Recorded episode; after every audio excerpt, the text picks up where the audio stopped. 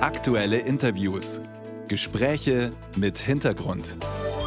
Ein Podcast von Bayern 2. Wie reich ist man mit 150.000 Euro zu versteuerndem Jahreseinkommen?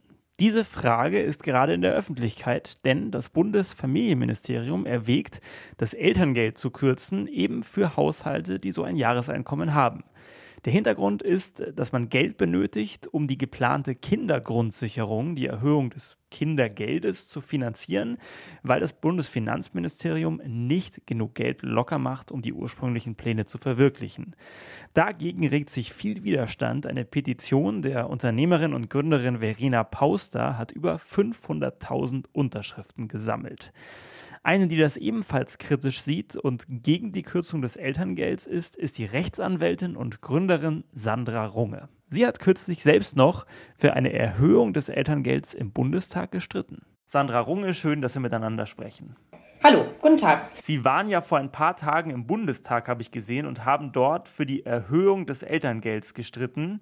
Und dann kommt ziemlich genau am selben Tag die Meldung, dass das Elterngeld gekürzt werden könnte für die Kindergrundsicherung. Wie ging es Ihnen denn, als Sie das zum ersten Mal gehört haben? Das war natürlich eine wirklich völlig verrückte Situation. Ich war ja mit ähm, meinen Mitstreiterinnen Daniela Weckmann und Nancy Koch zusammen bei der Anhörung des Petitionsausschusses. Wir haben ja eine Petition für die Erhöhung des Elterngeldes eingereicht, insbesondere einen Inflationsausgleich, weil das Elterngeld ja seit der Einführung in 2007 nicht erhöht wurde. Und natürlich war das ja also wie im falschen Film. Ne? Also wir haben für diese Erhöhung gekämpft und die ähm, Sitzung war um 12 Uhr und um 10 vor 12 erschien der Spiegelartikel, in dem erstmals publik wurde, dass die Regierung beabsichtigt, das Elterngeld zu kürzen. Und da dachten wir natürlich so, also das kann doch nicht wahr sein. Ne? Also das ist ja komplett das Konträre von dem, was wir eigentlich erreichen wollen und wofür wir seit Monaten kämpfen.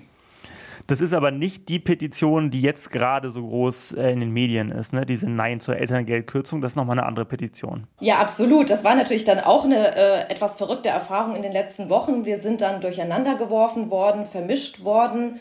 Unsere Petition ist ja auch schon abgeschlossen. Wenn man eine E-Petition einreicht beim Bundestag, also über diese offizielle Plattform, dann hat man ja auch nur vier Wochen Zeit.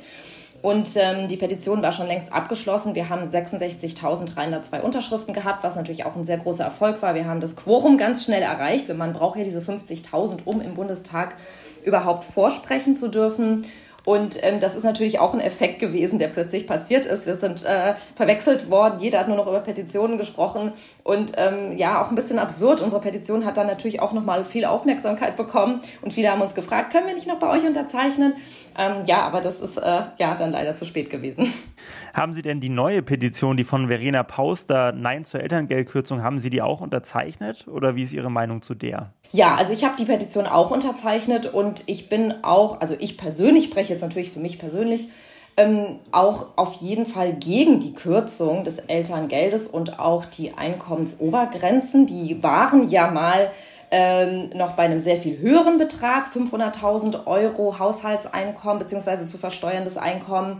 Dann sind sie ja abgesenkt ähm, worden auf 300 und jetzt sollen sie auf 150, also zumindest sind das ja die Pläne und ich ähm, berate ja sehr viele Eltern als Anwältin und ähm, weiß natürlich, ähm, kenne die Sorgen und bin der Auffassung, dass es einfach die grundfalsche Richtung ist, die die Regierung und die Politik da gerade einschlägt, also wirklich an einer bewährten familienpolitischen Leistung zu sparen. Und ähm, deswegen habe ich die Petition unterzeichnet und ich bin auch gegen diese Kürzung. Es ist ja gerade eine riesengroße Debatte, die sich um diese Petition entwickelt hat. Ähm, es gibt die einen, die sagen, ich unterzeichne das. Es gibt wahnsinnig viel Zuspruch. Über 500.000 Menschen haben es unterschrieben. Es gibt aber auch viele, die sagen, ja, also warum äh, wird denn da jetzt so, so ein Wind gemacht? Und das betrifft doch sowieso nur die obersten 5% und die haben es dann nur wirklich dicke. Und warum regen die sich denn so auf über die Kürzung des Elterngelds?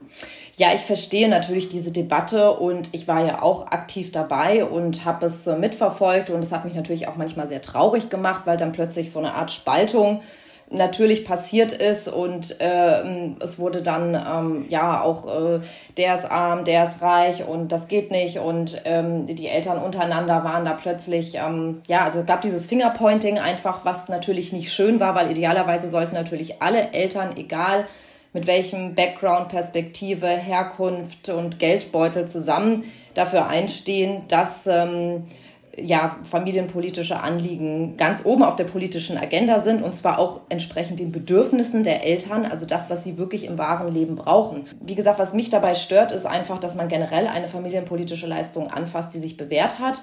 Idealerweise sollten wir nicht kürzen plus erhöhen und zwar in allen Einkommensbereichen und natürlich nochmal mit einem ganz großen Schwerpunkt auch auf dem Elterngeldmindestsatz, der ja aktuell 300 Euro ist der ja ähm, eigentlich noch länger nicht erhöht wurde, weil in Westdeutschland hat man ja schon seit 86 Erziehungsgeld in Höhe von 600 D-Mark bekommen. Also da sieht man mal, wie absurd das ist, dass da nie was passiert ist. Und ich möchte eigentlich gar nicht in diese Spaltung reinkommen, sondern generell hätte ich mir gewünscht, dass es ein Tabu ist, das jetzt nochmal anzufassen und dass man die finanziellen Mittel irgendwo anders findet und ähm, nicht da den Rotstift ansetzt. Das Ganze ist ja letztlich ein großer Finanzierungsstreit, der zurückgeht aufs Finanzministerium, weil das Familienministerium eben Geld gekürzt bekommt. Und da gibt es jetzt welche, die gesagt haben, naja, eigentlich ist es gar kein so schlechter Move von Lisa Paus zu sagen, wir kürzen dann halt eben beim Elterngeld für diejenigen, die ja sowieso vielleicht eher FDP wählen und jetzt merken, ups, ist ja vielleicht auch blöd, wenn mich das jetzt trifft, ähm, dass das Elterngeld da gekürzt wird. Was sagen Sie denn zu diesem Argument? Ich kann das natürlich verstehen. Ne? Das ist, wenn man sparen muss, ist es schwierig. Und sie hat ja auch gesagt, es ist unter all den Varianten die, die schlechteste und natürlich auch gleichstellungspolitisch ein komplett falsches Zeichen, weil es natürlich auch gewisse Signale in die Richtung aussendet und wir natürlich auch den Effekt haben werden, dass es wiederum Väter geben wird, die sagen, äh, es gibt kein Elterngeld mehr und dann gehe ich gar nicht mehr in Elternzeit. Das wird es mit Sicherheit geben, weil man ja auch gerade bei den Vätern weiß in den eher oberen Einkommensbereichen, ähm, dass äh, finanzielle Gründe der Hauptgrund sind, warum sie nicht in Elternzeit gehen. Ne? Es gab ja sehr polemische Stimmen, die so gesagt haben, ja, also diese Petition von Verena Pauster, da regen sich jetzt reiche Leute auf, dass ihnen eventuell der Zweitwagen weggekürzt wird. Warum brauchen denn auch Menschen, die über 150.000 oder 150.000 Euro Einkommen haben, ähm, Elterngeld? Man muss da natürlich auch nochmal ganz differenziert drauf gucken. Ne? Also es macht ja auch schon mal allein einen riesengroßen Unterschied, wo man lebt. Ne? Lebt man jetzt in München oder lebt man vielleicht irgendwo ähm, auf dem Land? Wo, zahlt man wie viel Miete? Ne? Ähm, das ist natürlich jetzt auch klar irgendwo ein bisschen jammern auf hohem Niveau, wenn man überlegt, wie hoch durchschnittliche Einkommen sind und wie viele Kinder von Armut bedroht sind. Ähm, aber trotzdem, glaube ich, muss man da auch nochmal drauf gucken. Und es führt oft natürlich auch, wie gesagt, dazu, dass Gleichstellung und ähm, auch die, äh, eine faire Aufteilung von Care-Arbeit und Erwerbsarbeit daran scheitern wird. Und das ist natürlich ähm, auch das Fatalste. Also uns haben auch Eltern geschrieben, die gesagt haben, so, wenn das jetzt kommt ab Januar, dann, ähm, dann geht das nicht mehr. Dann kann mein Partner nicht mehr in Elternzeit gehen. Der wollte eigentlich sechs Monate gehen. Also so eine Nachricht hatten wir gerade gestern. Ähm, und das, das finde ich das eigentlich äh, Schlimme auch daran. Und ähm, das ist äh, gerade, wenn man sagt, man möchte starke Akzente setzen und sich weiterhin für Gleichstellung und Gleichberechtigung einsetzen, dann, dann ist das, wie gesagt, einfach das falsche Signal. Andere Möglichkeit, äh, die jetzt gerade zur Debatte steht, wäre das Ehegattensplitting abzuschaffen. Das hat der SPD-Generalsekretär Lars Klingbeil vorgeschlagen. Was ist mit diesem Vorschlag? Wie stehen Sie dazu? Das äh, befürworten wir auf jeden Fall. Und das ist ja auch das, was ähm, äh, sehr viele fordern, dass man auch nochmal woanders hinschaut. Ne? Also man kann ja auch die Einnahmenseite vergrößern, man kann schauen, man kann klimaschädliche Subventionen abschaffen.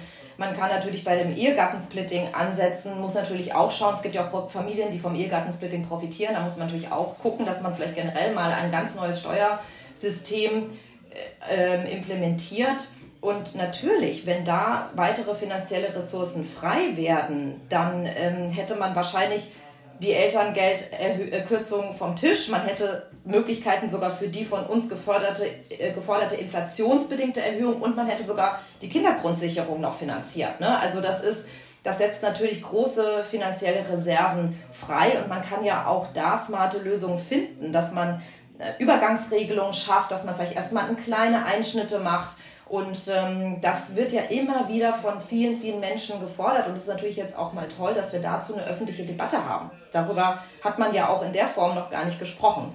Sandra Runge, vielen Dank fürs Interview. Danke. Eine ausführliche Diskussion zum Thema Elterngeld, Kinderarmut und äh, Familienpolitik liefert auch die Münchner Runde am Mittwochabend 20.15 Uhr im BR Fernsehen und jederzeit in der ARD Mediathek und bei BR24.